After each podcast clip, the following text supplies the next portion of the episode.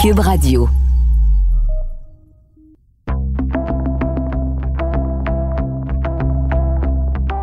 Bonjour, je m'appelle Josilito Michaud. De mon studio maison, vous écoutez Et après, un balado où je m'entretiens avec des personnalités publiques, des gens accomplis dans leurs domaines respectifs, à qui j'ai demandé de me partager leur vision du monde d'après, après qu'un virus, auréolé d'une couronne, est venu gouverner en roi et maître nos vies et en changer des contours. Tout ça a commencé par un confinement qui nous a obligés en quelque sorte à s'arrêter et voir le monde autrement.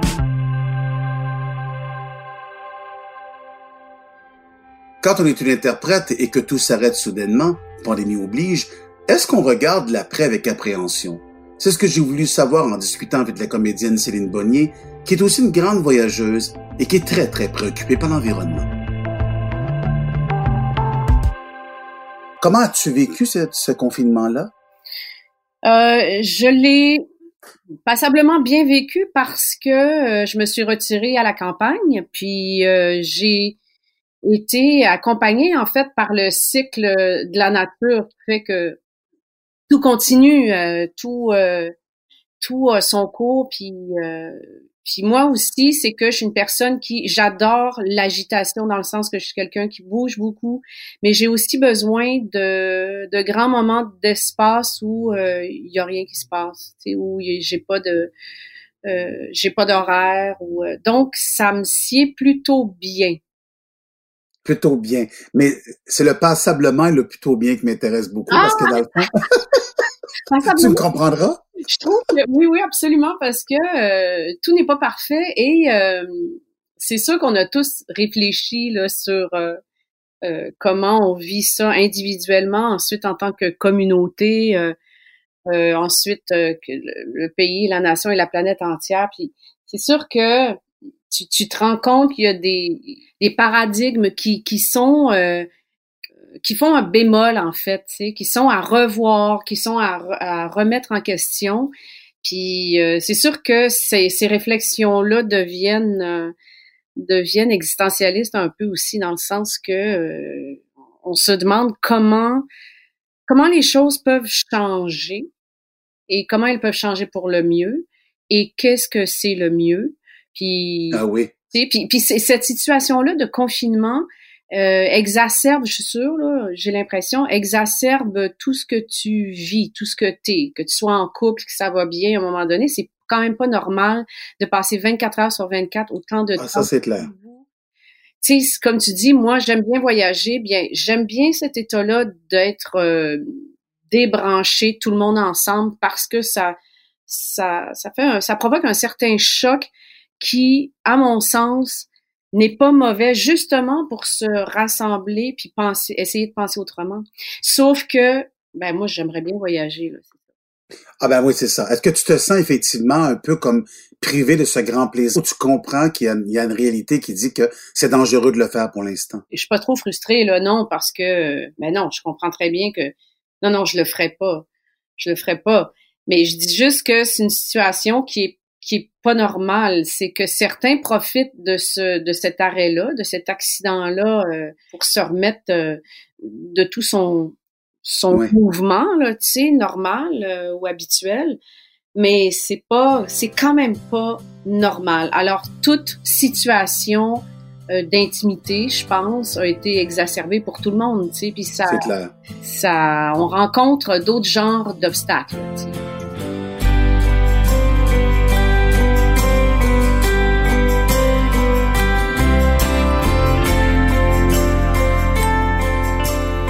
C'est très intéressant ce que disait ton ami Daniel Trottier, euh, que tu connais beaucoup, beaucoup, qui me disait tout à l'heure, en direct de l'Uruguay, elle me disait, tu sais, José, tout ce que ça me fait euh, vivre cette situation-là, c'est soudainement le communautaire, la, le la société, les autres, euh, qu'on on se rend compte qu'on dépend les uns des autres. On est privé pendant un certain temps, comme disait mon fils toujours, de câlin. On est privé de, de quelque chose qui était tout à fait naturel, dans les élans du cœur. Là, il y a quelque chose qui est comme, on doit toujours, je sais pas, créer une forme de, de, réflexion avant d'agir. Oui, c'est ça. C'est ça qui fait que on est euh, très euh, inconfortable, euh, mais profondément, dans le sens que c'est comme moi tout ce qui est je suis pas vraiment sur les réseaux sociaux, si peu. Euh, tout ce qui est FaceTime et tout ça, cette, ces relations-là, je les comprends pas. Je me sens complètement inadéquate. Je suis comme un enfant qui fait, mais voyons, d'habitude, je te vois au complet, tu me regardes plus dans les yeux, tout ça. Il y a une réelle fatigue, je pense, pour euh, la plupart des gens à fonctionner de cette façon-là. Euh, en même temps, ce qui est intéressant, c'est qu'on découvre que euh, ce qu'on on découvre que peut-être ça peut délester, par exemple, le fait que les gens travaillent chez eux, le télétravail, que ça peut délester un peu le, le, le, système, tu sais, la circulation, puis ça fait, ça donne peut-être un break à l'environnement. Euh, tu parles d'environnement, inévitablement, il faut que je t'en parle parce que tu oui. te suis très préoccupé. Quand on voyait la petite euh, Greta Thunberg qui faisait le tour du monde pour parler de l'environnement, mis à part ses présences extrêmement signifiantes, et on a vu un rassemblement monstrueux euh, à Montréal, de plus de 500 000 personnes, on a l'impression qu'un peu tout, tout petit virus, euh, j'allais dire presque anonyme jusqu'à temps qu'on lui donne un nom, invisible à l'œil nu, a chaviré totalement l'environnement, a rétabli en tout cas certainement une réflexion face à l'avenir. T'as pas l'impression qu'il était plus puissant que bien les discours qu'on a eus? On dirait qu'on parle d'environnement aussi comme l'environ, ce, qui environne ah. notre soi-même. Mais on fait réellement partie dans ces cas-là, dans ces extrêmes-là, euh, on fait réellement partie de l'environnement. Nous ne sommes qu'un euh, euh, qu'un élément, tu sais, qui fait partie d'un ensemble. Puis c'est là qu'on s'aperçoit que qu'on est vulnérable, tu sais, et qu'on qu'on est l'environnement aussi. Il faut absolument se forcer et euh, s'éduquer à penser l'environnement de cette façon-là, à nous penser comme faisant partie d'eux. Des fois, je vois, euh, je sais pas moi, des gens qui disent nous sommes attaqués par, nous sommes, mais je c'est étrange comment je ressens ça, c'est que je sens qu'on n'est pas attaqué, mais ça fait partie probablement d'un mouvement naturel. Mm-hmm. euh, oui, accidentel. On a peut-être fait ce qu'il fallait pas faire, mais quand même, la nature, il y a quelque chose qui se défend.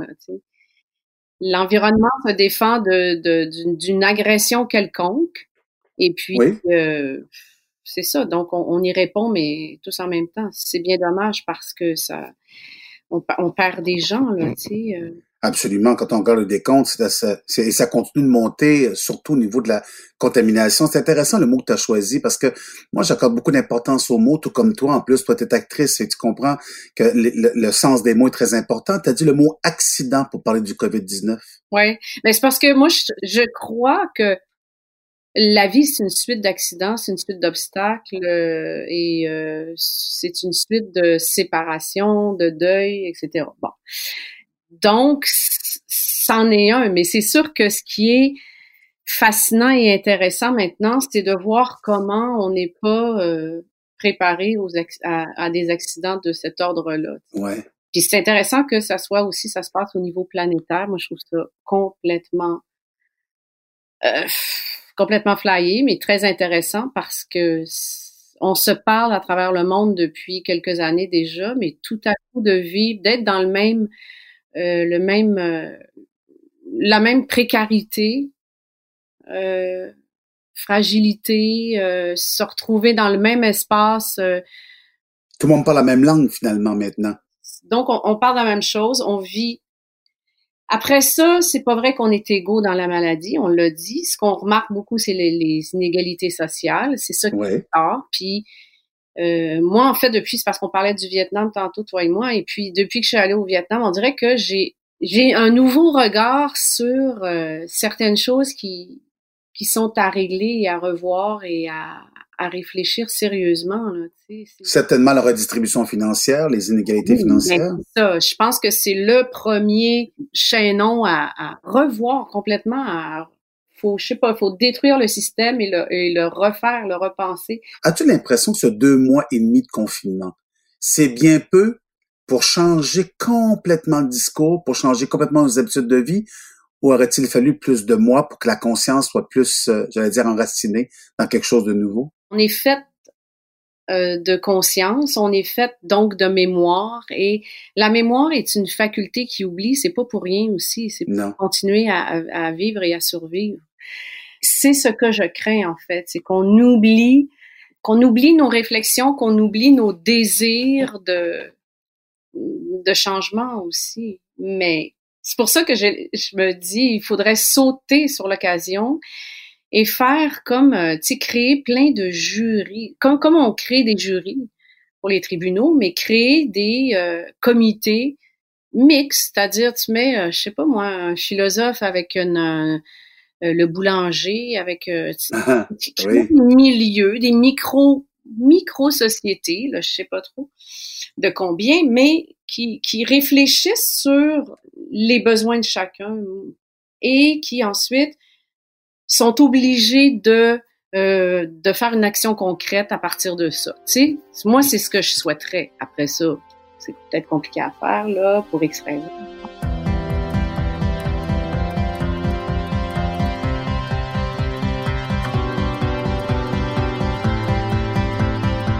Est-ce que tu penses qu'il y a un monde après puis le monde d'avant?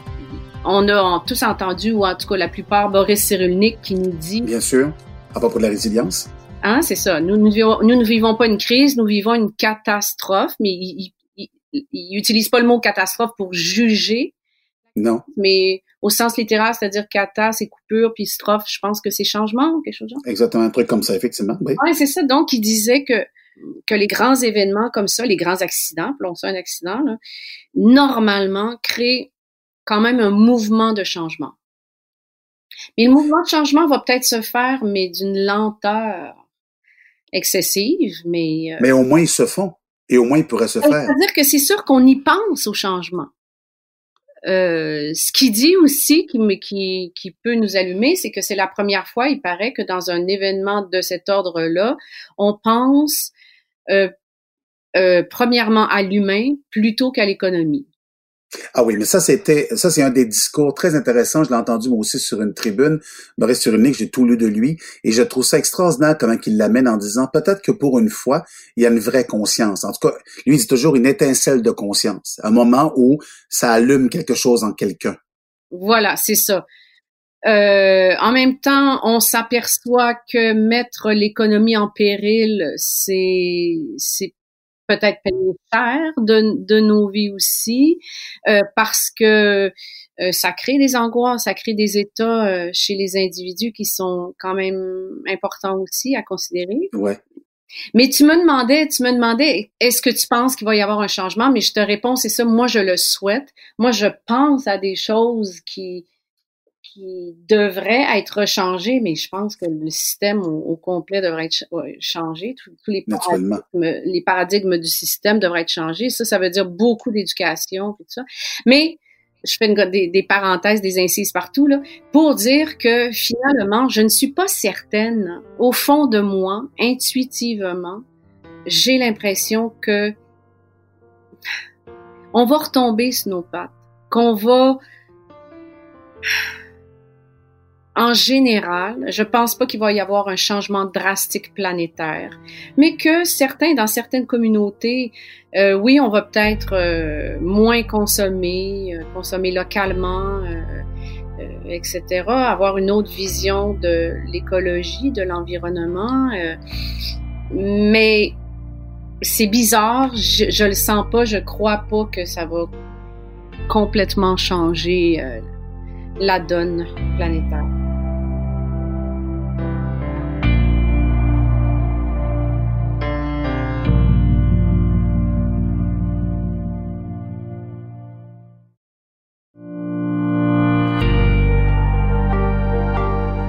Mais en même temps, au moment où tu me dis ça, je pensais à, cette réalité économique. C'est-à-dire qu'on s'est rendu compte soudainement, et ça a permis de mettre la lumière sur ce qu'on appelle des inconnus d'exception, qui faisaient des professions qui étaient parfois ignorées. Je pense à tous les gens dans les centres hospitaliers, dans les centres pour personnes âgées. On a souvent, on a entendu, mais on a valorisé des gens qu'on ne valorisait pas. Même nos personnes aînées, on a rencontré l'autre jour, 10% d'entre elles sont souvent visitées par leur, euh, leur entourage c'est comme s'il y avait un éclairage nouveau sur ces personnes de l'ombre. Oui, ça me fait plaisir, mais je m'insurge quand même parce que je fais, mais où étions-nous, tout le monde? Ah, bien sûr. Ça fait longtemps qu'on devrait nous traiter, je parle de nous parce que je serai aîné bientôt, nous le serons tous. Tu sais, c'est pas l'autre l'aîné. Tu sais, quand on dit nos vieux, c'est moi. Tu sais, c'est moi. C'est c'est ma mère, c'est mon père, donc c'est moi. C'est donc c'est étrange comment tout d'un coup, effectivement, ben parce que parce que je pense que euh, en gang, il y a eu une espèce de d'insécurité, d'angoisse euh, souterraine.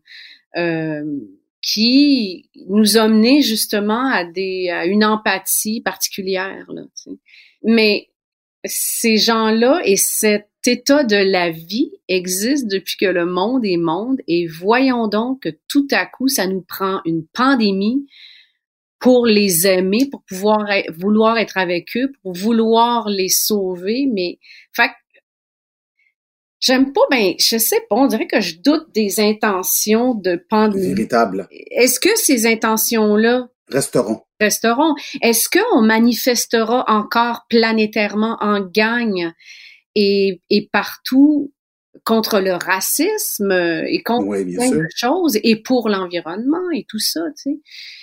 C'est ça qui, moi, me, me, me désespère des fois dans des situations extrêmes d'entendre tout d'un coup euh, plein de bonnes intentions, des élans. de bonnes paroles. Pourquoi? Pour se sauver un peu soi-même de notre impuissance, de notre fragilité. Je sais pas trop, euh, José Lito.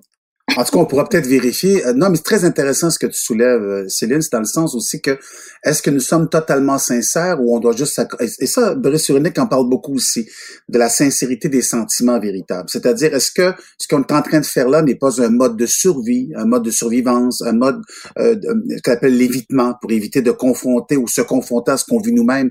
Effectivement, on va peut-être trouver ces réponses-là un peu plus tard parce qu'on est encore plongé au moment où on se parle. Aujourd'hui, il y a encore plusieurs centaines milliers de gens infectés et ça continue à monter. Il y a moins de morts pour l'instant. On dit ça, il y a moins de morts du côté occidental, mais ailleurs dans le monde, il y a encore des morts à tous les jours. Mmh.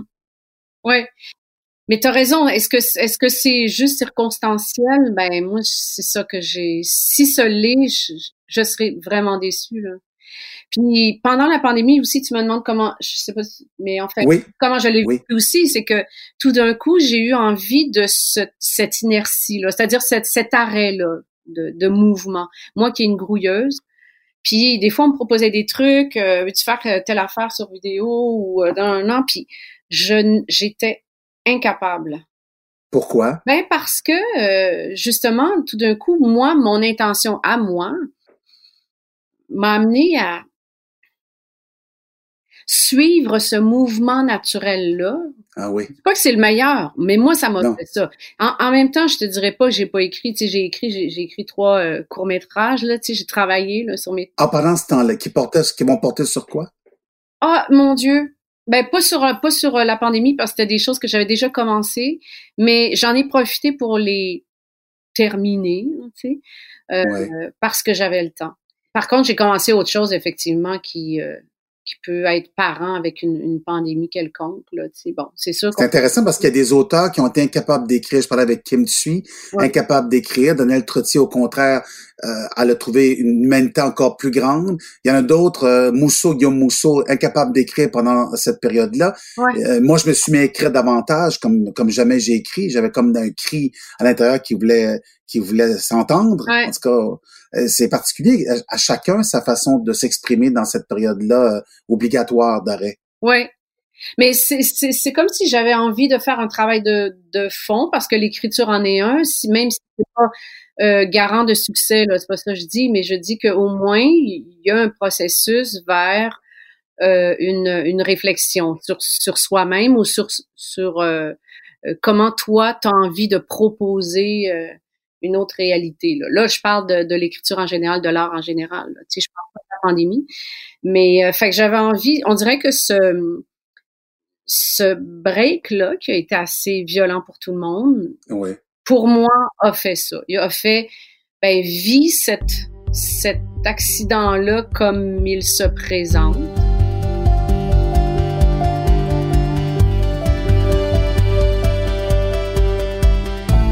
Qu'il y a un peu d'anxiété chez toi à ce moment-là? Est-ce qu'il y a eu une inquiétude par rapport à l'avenir en tant que comédienne d'ailleurs, parce que tout est reporté, reporté, reporté. On tente de le faire bientôt, mais il reste quand même, il y a beaucoup de reports. Est-ce qu'il y a une partie de toi qui était insécurisée là-dedans? Je, je peux dire non, mais peut-être que j'ai pas raison. Peut-être que le fait justement que je me, je me suis imposé une routine à un moment donné pendant un mois d'écriture, peut-être que ça, ça, ça calmait une angoisse. Mais moi, je te dirais que je j'ai pas l'impression parce que c'est une intention que j'ai depuis longtemps d'arrêter puis de justement de faire mes choses. Mais euh, j'ai aussi 54 ans, José Lito. À un moment donné, ça fait 30 ans que je fais le métier. J'aime ce métier-là et euh, je veux encore le faire. Je veux le faire peut-être euh, différemment, mais je suis pas non plus dans un, une course à la euh, au projet. Tu sais, je suis pas. Ni à la reconnaissance pour te connaître à distance. Ben parce que je, je, la sens quand même là. Tu sais, je sens une, une reconnaissance aussi. Tu sais, puis je. Mais t'es pas la t'es pas à la course de ça. C'est pas ta motivation profonde. Non, non, non, non, ben pas à mon âge. À un moment donné, il faut arrêter. pas à mon âge? Pas à mon âge. Puis euh, non, mais mon autre reconnaissance, c'est moi qui la cherche pour moi-même. C'est pour ça que je, je, voulais finir quelques projets. Face à toi. Face à moi, c'est mon écriture à moi, mes histoires à moi, mon, ma vision des choses. Parce que c'est une, une question d'identité aussi. Comment je j'écris et je décris, donc, euh, définit aussi mon identité. Puis je trouve ça intéressant de faire cet exercice-là le plus souvent possible dans une vie. Et c'est tant mieux ainsi. Tu parlais de 54 ans, tu étais presque sur le bord de me dire que tu étais vieille. Tu étais juste à deux mots de le dire. J'espère que c'est pas ça que tu me dire? Non, pas du tout. Mais dans, en ce sens qu'à 50 ans, tu accumules quelques expériences, quelques regards sur la vie euh, et je l'espère, un peu de tranquillité aussi, là, tu sais. Oui, un peu de quiétude, s'il vous plaît. Un peu de quiétude, s'il vous plaît. Euh, fait que c'est plutôt ça. Moi, je, je, suis très contente de mon âge, très contente de là où je suis rendue à, mon âge, puis je, non, non, j'honore ça. Et c'est juste que euh, je pourrais, si j'avais un métier euh, autre, je pourrais dans quelques années penser à une retraite. Oh, c'est pas demain ah, mais c'est pas demain. Mais, euh, mais j'ai pas envie, là, en tant que, que, que, comédienne. Euh, mais je, veux dire, j'ai vécu ça un peu comme une pré-retraite aussi, la pandémie. Je me suis dit, ah, c'est pas si pire aussi de s'arrêter. Fait que, si ça a répondu à ça, c'est-à-dire que répondu à une certaine euh, peur peut-être du rien. Ah oui, oui, oui. Ah ben là, t'as as pu l'expérimenter. Oui, c'est ça. Je fais, ça va aller admettons que j'arrête ou qu'il se passe quelque chose, que je suis handicapée à un moment donné, que je puisse pas continuer mon métier, du moins. Ouais. Ça va aller. Ça va être correct.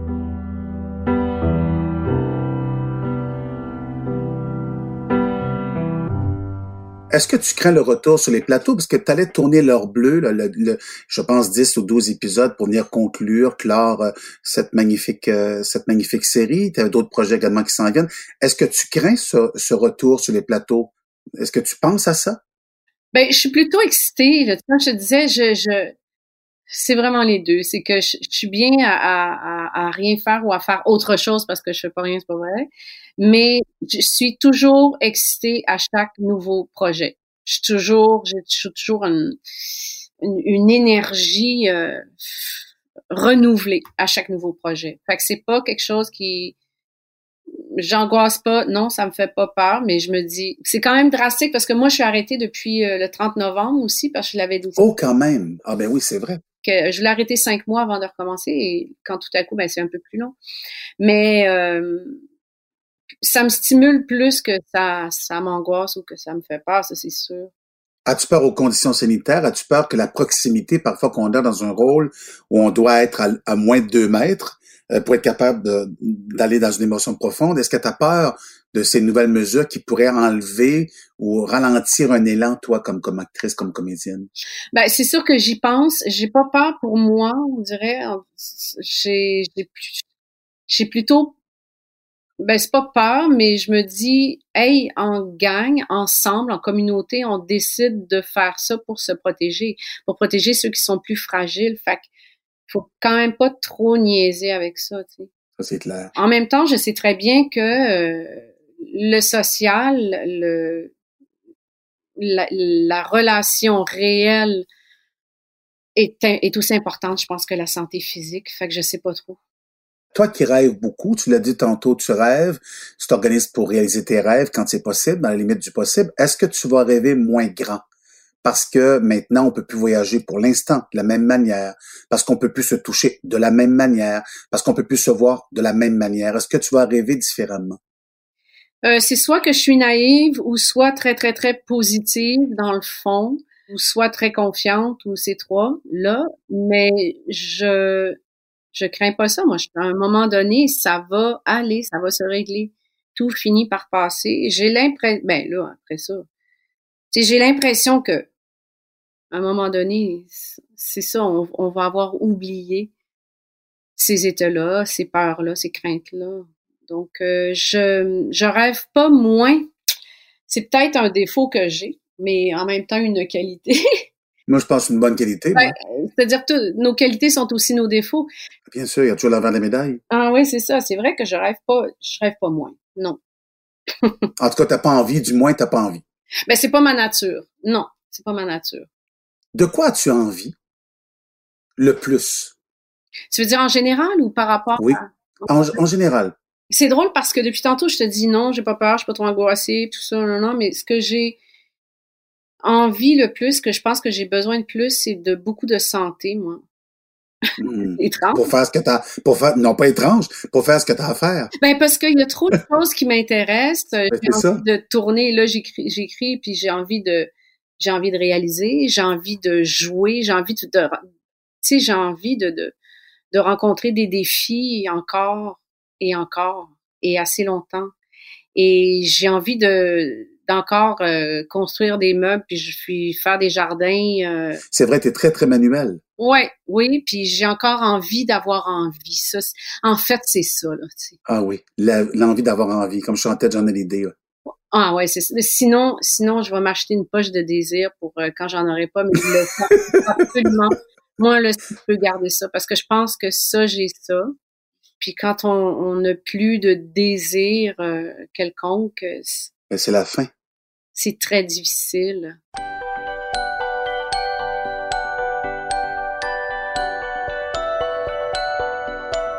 Toi qui écris et tu joues aussi les mots des autres, s'il y avait un seul mot, un seul mot à choisir. oui, un seul, malheureusement, même pas rien avant. Un seul mot pour dire ce que sera l'après.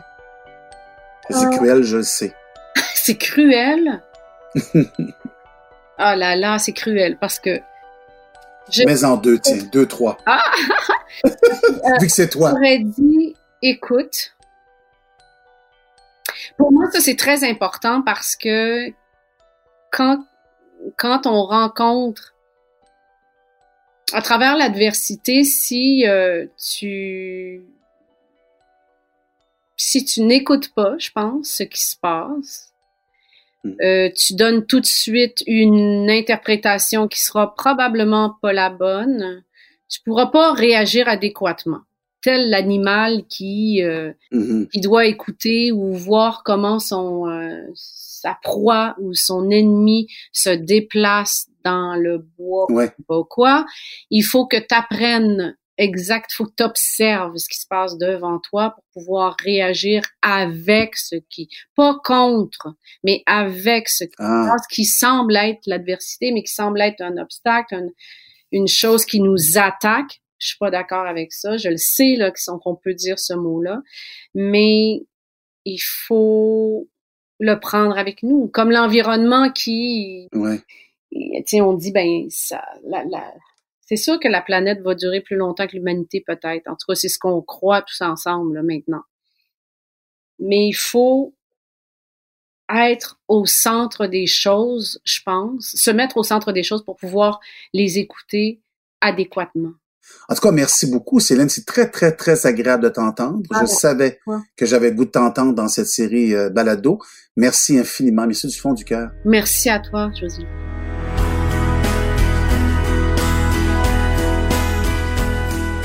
Et après est une production de Cube Radio Réalisation Anne-Sophie Carpentier, chef réalisateur Bastien Gagnon La France.